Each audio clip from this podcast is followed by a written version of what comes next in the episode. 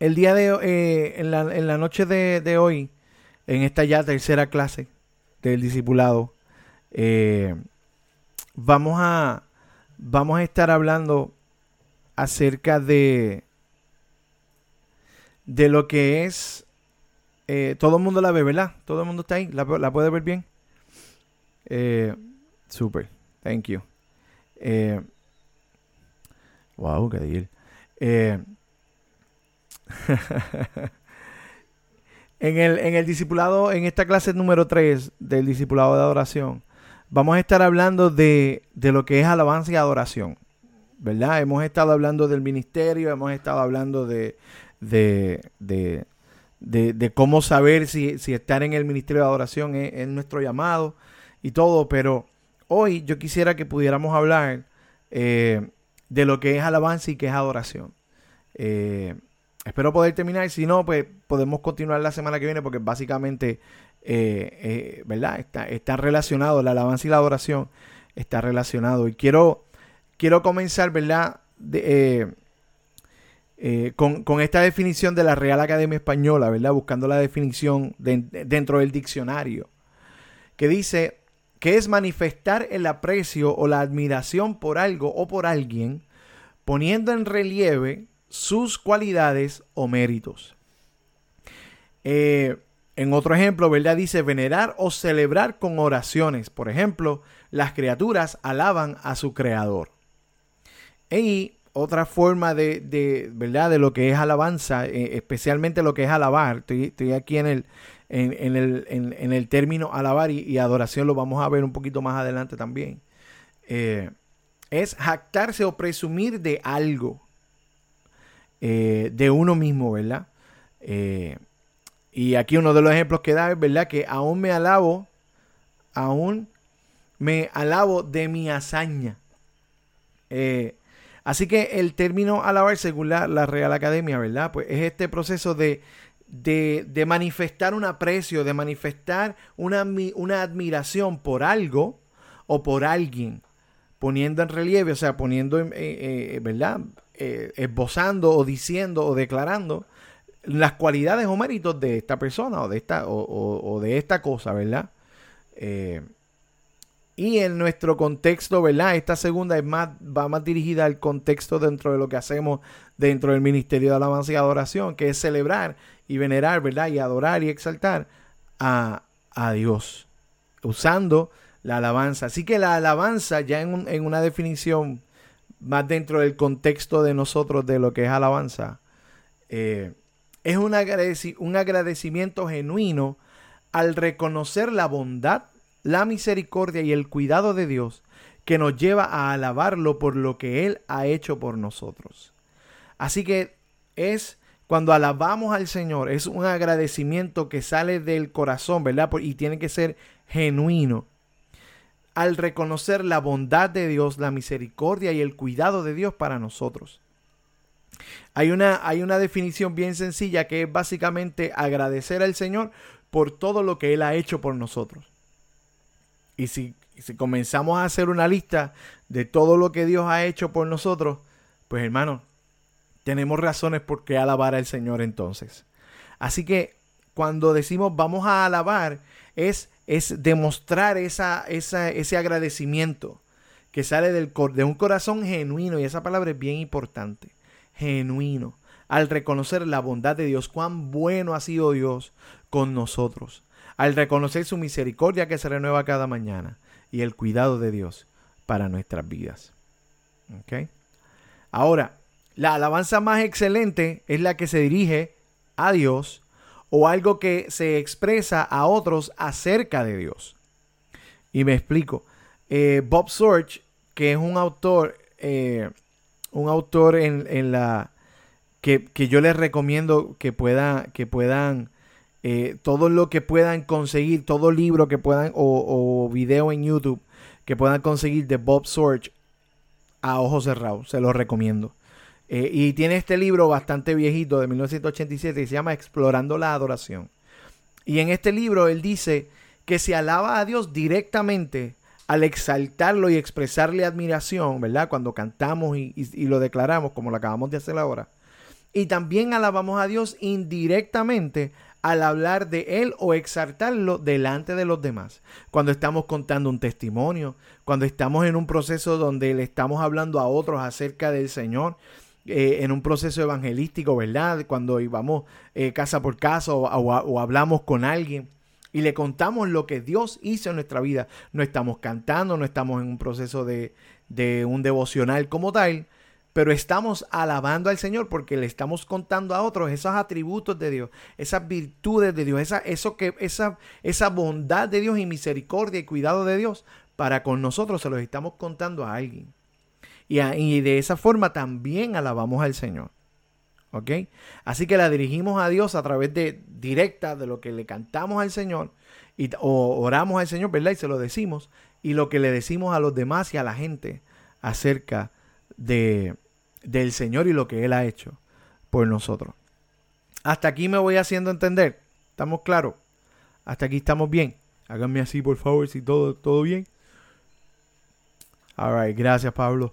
Eh, así que en Hebreos 13, en, en Hebreos 13, eh, capítulo 15 eh, dice, así que es, ofrezcamos siempre a Dios Así que ofrezcamos siempre a Dios, por medio de Él, sacrificio de alabanza, es decir, fruto de labios que confiesan su nombre. Así que aquí en Hebreos habla de frutos de labios, que ofrezcamos siempre a Dios por medio de, Jesucristo, ¿verdad? Por medio de, de lo que Él hizo, un sacrificio de alabanza. ¿Y qué es un sacrificio de alabanza? Pues un fruto de labios que confiesan su nombre. En el libro de Isaías, capítulo 57, versículos 16, 18 y 19, dice que he visto sus caminos, Dios hablando, ¿verdad? A través de, de Isaías. He visto sus caminos, pero los sanaré y los pastorearé y le daré consuelo a él y a sus enlutados y produciré fruto de labios, paz, paz al que está lejos y cercano, dijo Jehová, y los sanaré. En este momento, eh, eh, Dios le está dando, ¿verdad? Esta promesa al pueblo de Israel a través de, Isaías, donde pues la situación no era muy fácil y lo que venía no era fácil. Pero él, les está diciendo que Dios les está diciendo, yo los, yo los he visto, yo he visto sus caminos y los voy a sanar y los voy a pastorear y les daré consuelo y a, a él y a sus enlutados y produciré frutos de labios frutos de labios, paz, paz al que está lejos y al que está cercano, dice Jehová, y lo sanaré. Frutos de labios. Y eso es bien importante porque lo, de la abundancia del corazón habla la boca. Así que de nuestro corazón, de nuestro corazón y de nuestra vida, debe entonces salir una alabanza al Señor. Ese fruto de labios, ¿verdad? Ese sacrificio de alabanza. No podemos olvidar que la alabanza de Dios es apropiada aún cuando no hayamos recibido contestación a nuestra petición. Aún en los momentos difíciles, aún cuando estamos en un proceso de quebranto, aún cuando estamos pasando por algún momento, ¿verdad? Eh, como el salmista a lo mejor por el valle de sombra de muerte, no debemos olvidar que la alabanza es apropiada aún cuando no hayamos recibido contestación a nuestra petición, aun cuando estamos en los procesos. Y ahí es donde, ahí es donde la situación, entonces, debemos evaluar nuestro corazón y decir, ok, ¿cuánto, amo al Señor en el sentido de que aún en mi situación, aún en, en, en mis procesos, Dios sigue siendo Dios, Dios sigue siendo fiel. En la victoria, pero también en las batallas en lo alto, pero también en, los momentos bajos. ¿Ok? Eh, también porque la situación en la que estoy es muy difícil o porque simplemente no siento deseos de alabar. Él es digno de alabanza simplemente por ser quien Él es, porque Él es Dios. Y Él es merecedor de toda gloria y de toda honra. Y lo vemos desde Génesis hasta Apocalipsis, en los momentos donde, donde se adora al Señor, lo que se está presentando es reconocer quién Él es. ¿Verdad? Y hay un pasaje, para mí, uno de los pasajes más, más impresionantes dentro de, dentro de esto de la, de, de, la adoración y de, y de, alabar al Señor es en Apocalipsis, especialmente esos capítulos 4 eh, y 5, donde, donde describe, ¿verdad? Que, que los, eh, los, los, los, 24 ancianos se postran ante el Señor y, lo, y, post, y, tiran sus coronas delante de Dios y dicen, digno es el Cordero de, eh, que fue inmolado, ¿verdad? El digno de desatar los sellos, el es merecedor de toda gloria, de toda honra, porque Él es Dios. No importa nuestra situación, Él sigue siendo Dios. Y el momento del quebranto va a llegar. El momento de la situación difícil va a llegar. El momento donde llegamos a, la iglesia cansados. El momento donde llegamos a la iglesia que lo menos que queremos es cantar. Ahí es donde entonces vamos al sacrificio de alabanza ese fruto de labios que confiesan su nombre, ese fruto de labios que sale de que aun cuando estoy en el proceso, pero puedo confiar en el Señor y aún de mi corazón y de mis labios sale una alabanza, una, una adoración al Señor, porque yo reconozco que Él ha sido fiel. Y si Él ha sido fiel antes, va a ser fiel ahora. Cuando leo su palabra, que me recuerda que así como estuvo con Daniel en el foso de los leones, con Sadrach, Mesach y Abednego, con David frente a Goliat, eh, con Josué frente a las murallas de Jericó, con Moisés frente al mar rojo, como Dios en todos esos procesos fue fiel y como en todos esos procesos, ese mismo Dios que estuvo ahí es el mismo Dios en que yo puedo dar el fruto del labio y confesar y darle gracias al Señor, porque en medio de mi situación, Él va a estar ahí. Porque en medio de mi situación, Él sigue siendo Dios, porque Él sigue siendo quien Él es. Amén. Hasta aquí estamos bien. Eh, así que quiero continuar entonces. ¿Por qué se debe alabar al Señor? ¿Por qué alabamos al Señor? Pues lo hacemos primero porque así lo ordena su palabra. Así lo ordena la palabra del Señor. En, así lo ordena la palabra del Señor. En el Salmo 150, versículo 1, dice, alabad a Dios en su santuario, alabadle en la magnificencia de su firmamento. No dice si quieren, no dice si deben, no dice si cuando les dé la gana, sino que dice alabar a Dios. Y así hay muchos salmos y así hay muchos momentos donde dice alaba, alma mía, alaba a Jehová. Mismo, alaba a Jehová. No te olvides ninguno de sus beneficios y de eso vamos a hablar un poquito más adelante, hoy, ahora también. Así que es una, es, es, es una orden de la palabra del Señor a recordar que Él es digno de alabanza. Así lo dice el Salmo 150. Y vamos a usar el Salmo 150 en varias ocasiones porque en el versículo 6 alabamos al Señor porque estamos vivos, porque todo lo que respira cante alabanzas al Señor. Si podemos respirar, si estamos vivos, si estamos aquí, es por la misericordia y por la gracia de Dios. Y podemos cantar al Señor y podemos alabar al Señor porque, porque su misericordia se renovó para nosotros en esta mañana. Y podemos cantar de su fidelidad cada noche, dice el salmista. Así que, si estamos vivos, si respiramos, si podemos estar aquí, podemos entonces cantar alabanzas al Señor. perdóneme. Y alabamos al Señor porque Él habita en la alabanza de su pueblo. En el Salmo 22, capítulo 3, versículo 3 dice, pero tú eres santo, tú habitas en las alabanzas de Israel. Cuando alabamos al Señor, Él está ahí. Él habita en la alabanza de su pueblo. Él está ahí. Cuando llegamos a la iglesia a cantar juntos, ¿verdad? Hablando del ministerio y del proceso dentro de la iglesia, ya, ya Dios está ahí.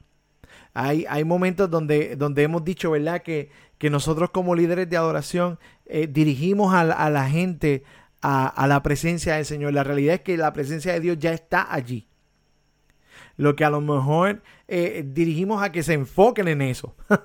Porque a veces llegamos y a veces nosotros mismos llegamos con nuestras situaciones, con nuestra que eh, la mañana del domingo no fue la mejor. Este, llegamos a lo mejor cansados porque la semana ha sido cansona o el sábado fue un día bien largo y llegamos el domingo así con los con los ojos acá atrás, ¿verdad?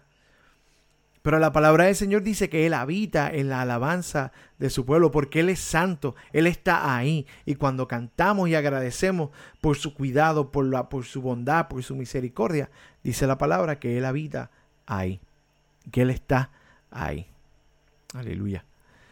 Eh, porque hay poder en la alabanza. La alabanza es bien poderosa, hermano. Eh, no es simplemente antes, y a lo mejor, y a lo mejor Pablo se va a acordar de esto, aquellos que a lo mejor tenemos un poquito más de años. Eh, cuando, cuando tú comprabas un CD o un cassette de, adoración, ¿verdad? De, un concierto de Marcos Guido, de Juan Carlos, de Danilo, usualmente eran las primeras canciones, eran las rápidas, esas eran las de alabanza, y las lentas eran las de adoración. Right? Eh, mucha gente también, y, esto quería decirlo a lo mejor al principio, pero lo digo ahora, eh, la alabanza y la adoración no son un género musical. ¿Ok? No es como la salsa o, el, o, la música urbana o el merengue o el pop. O sea, la, la adoración y la alabanza no son un género musical. ¿Ok? Es, es, un es, un proceso por lo, que, por lo que exaltamos y adoramos al Señor y utilizamos la música y podemos utilizar cualquier género, podemos utilizar distintos géneros de música para alabar y glorificar al Señor. ¿Ok? Y dentro de la alabanza hay poder cuando alabamos al Señor. Es bien poderosa. Y hay una historia que a mí me gusta mucho y está en Segunda de Crónicas capítulo 20. Donde, donde habla de este, del rey Josafat, donde estaba rodeado estaba siendo asediado por, por los moabitas, eh, por los amonitas y por los de Seir. Y, esos reyes se habían, eh, eh, se habían, se habían conglomerado, ¿verdad? Se habían unido para, para ir contra Israel. Y el rey Josafat está orando y, dentro, de, la, dentro de, de, su oración al Señor, el Señor le dice que entonces pongan a los cantantes al frente. Y esto es lo que sucede en el versículo 21. Después con calma pueden ir a, Segunda de Crónicas 20 y leer la historia completa, es espectacular. En Segunda de Crónicas capítulo 20, versículos 21 y 22 dice, y ha habido consejo con el pueblo, puso algunos que cantasen alabas y, y alabasen, debe decir ahí, alabasen a Jehová, vestidos de ornamentos sagrados, mientras salía la gente armada y que dijesen, glorificad a Jehová, porque su misericordia es para siempre. Y cuando comenzaron a entonar cantos de alabanza, Jehová puso a los hijos de Amón, de Moab y del monte de Seir los, em, las emboscadas de ellos mismos que venían contra, contra Judá y se mataron unos a otros.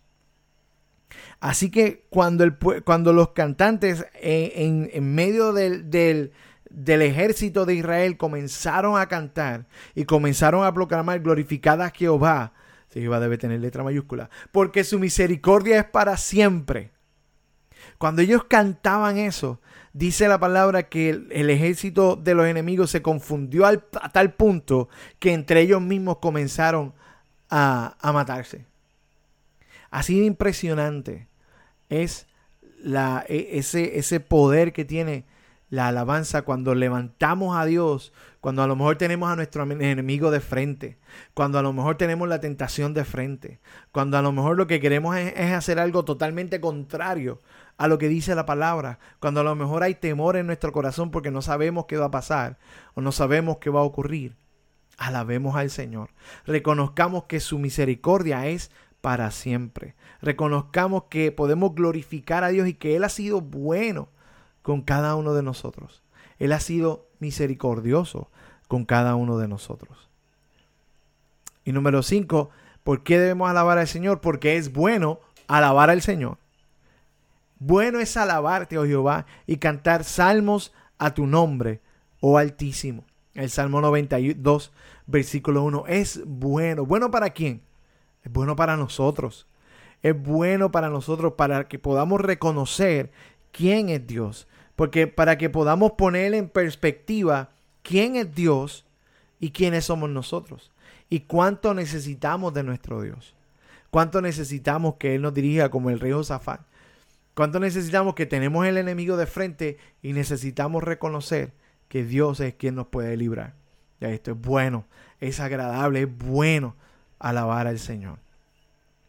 All Número 6. ¿Por qué, ¿Por qué alabar al Señor? Porque Él es digno de alabanza. Eh, voy contigo ya mismito, ¿ok? Voy, te vi, voy contigo ya mismito. Porque Él es digno de alabanza. El Salmo 48.1 dice, Grande es Jehová y digno de ser en gran manera alabado en la ciudad de nuestro Dios, en el monte santo. Él es digno. Alguien que es digno es merecedor de toda gloria y de toda honra. ¿Ok? Es merecedor de toda exaltación. Es el que se lo merece. Alguien digno de algo es porque se lo merece. Pues Dios se merece toda exaltación. La palabra del salmista decía, dada a Jehová la honra de vida a su nombre. El domingo pasado leamos en el Salmo 48 eh, que, que, que alabamos al Señor como Él, que adoremos el nombre del Señor como Él se merece, porque Él es digno. Y como hablamos en la, clase pasada, Él nos creó para, que, para alabarlo. En primera de Pedro 2.9 dice, vosotros sois linaje escogido, real sacerdocio, nación santa, pueblo adquirido por Dios, para que anuncien las virtudes de aquel que nos llamó de las tinieblas a la luz admirable. Fuimos pueblo adquirido, pueblo linaje escogido. En Isaías 43 dice, este pueblo he creado para mí, mis alabanzas publicará.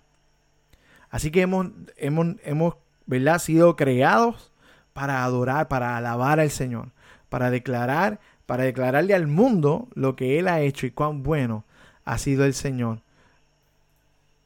Y quería eh, terminar este, este punto acerca de, de que cantemos con el entendimiento eh, y que haya ese asombro en nuestra vida. ¿Y por qué lo, quiero linkear las dos, verdad? Lo que es el asombro con el entendimiento. Hermanos, porque, porque a veces, como les decía, podemos vivir en automático y podemos llegar a la iglesia y aún servir a la iglesia y como que nada pasa, como que ya nada nos sorprende, ya nada nos, no, no, nos emociona, ya como que, ah, pues, ah, es que me toca, es que pues, vamos para allá, tacho, pero recordamos más lo que, lo que, lo que almorzamos o para dónde vamos después del culto que lo que sucedió dentro de la iglesia.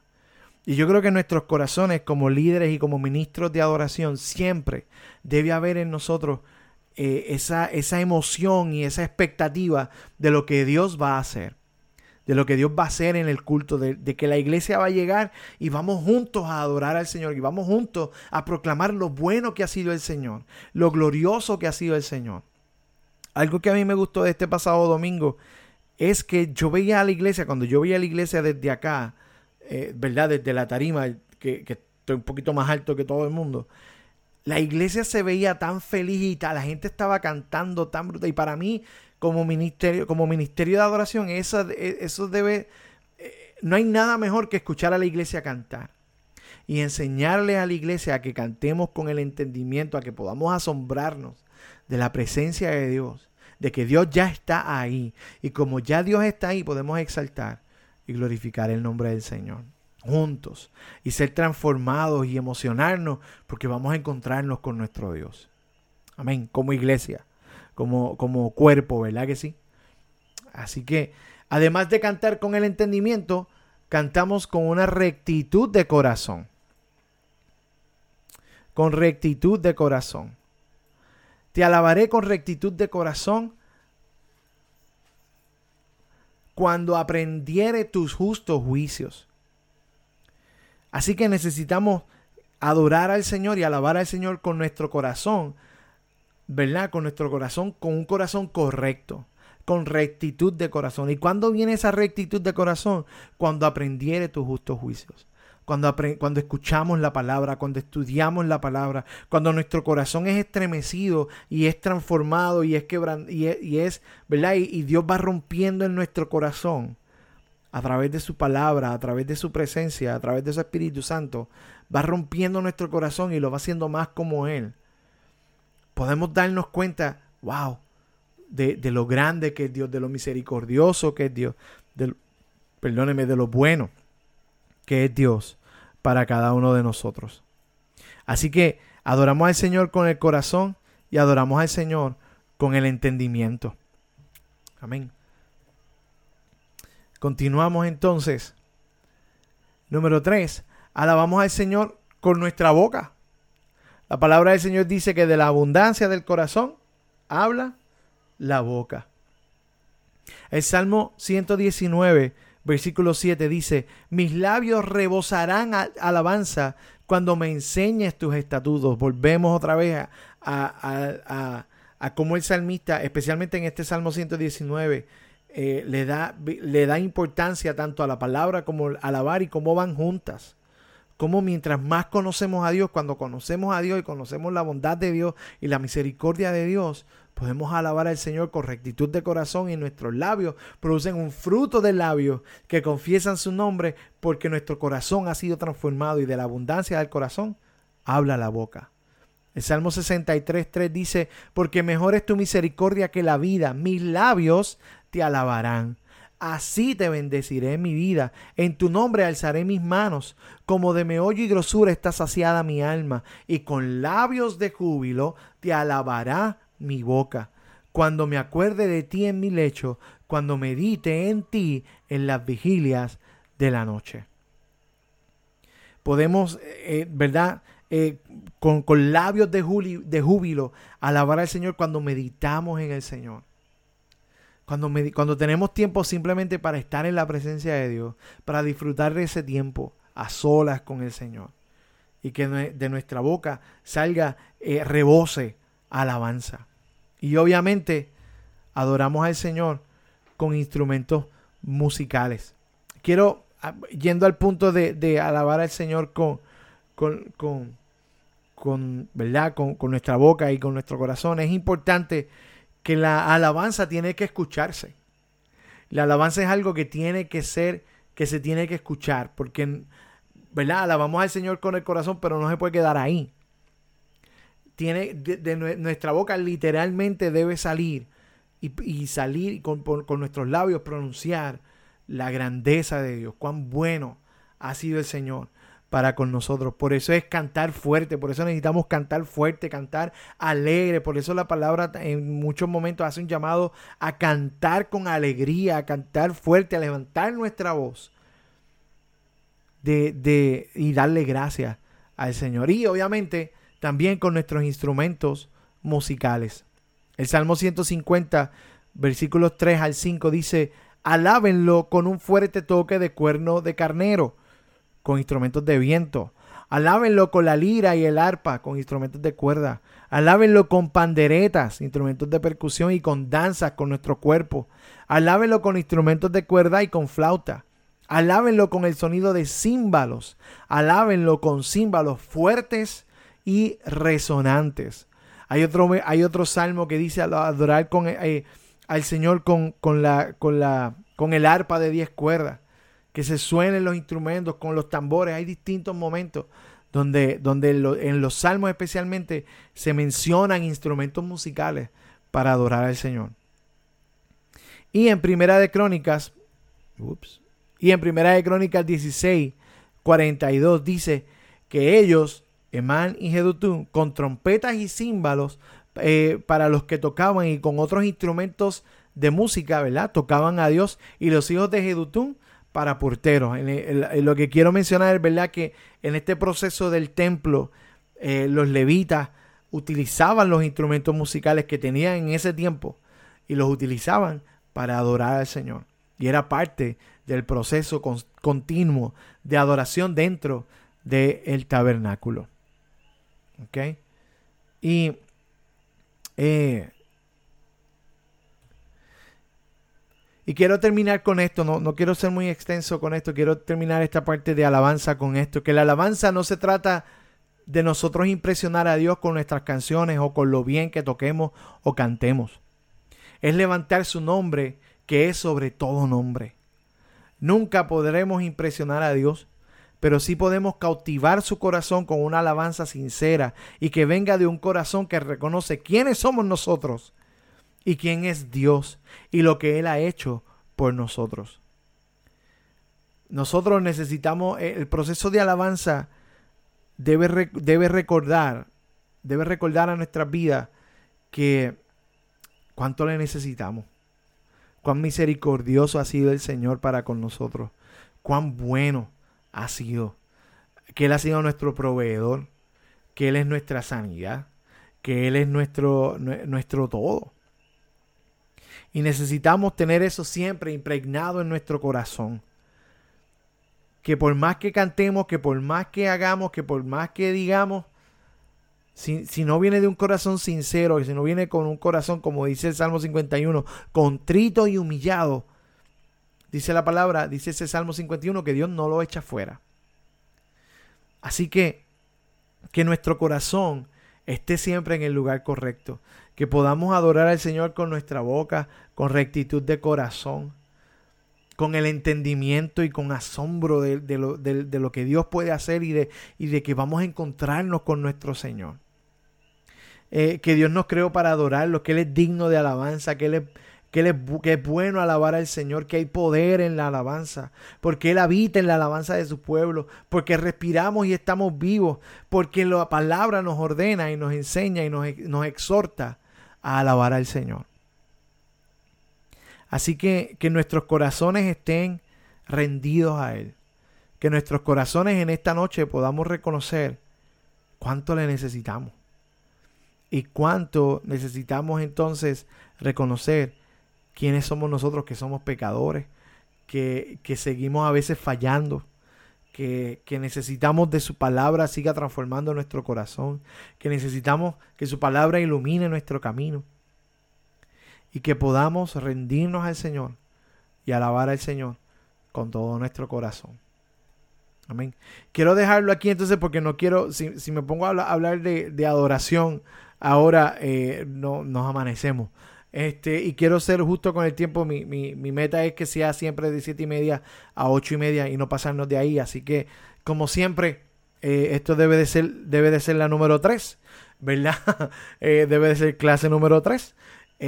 pero igual, ¿qué Dios te ministró y cómo lo vas a aplicar en tu vida? ¿Qué Dios te ministró acerca de lo que es la alabanza y cómo entonces necesitas aplicarlo a tu vida durante de hoy en adelante? Eh, recuerden que es bien importante y es parte del proceso. Eh, déjame salir de aquí. Que es parte del proceso eh, que puedas entregar tus asignaciones. ¿Ok? No es, no es, una, no es, una changuería mía.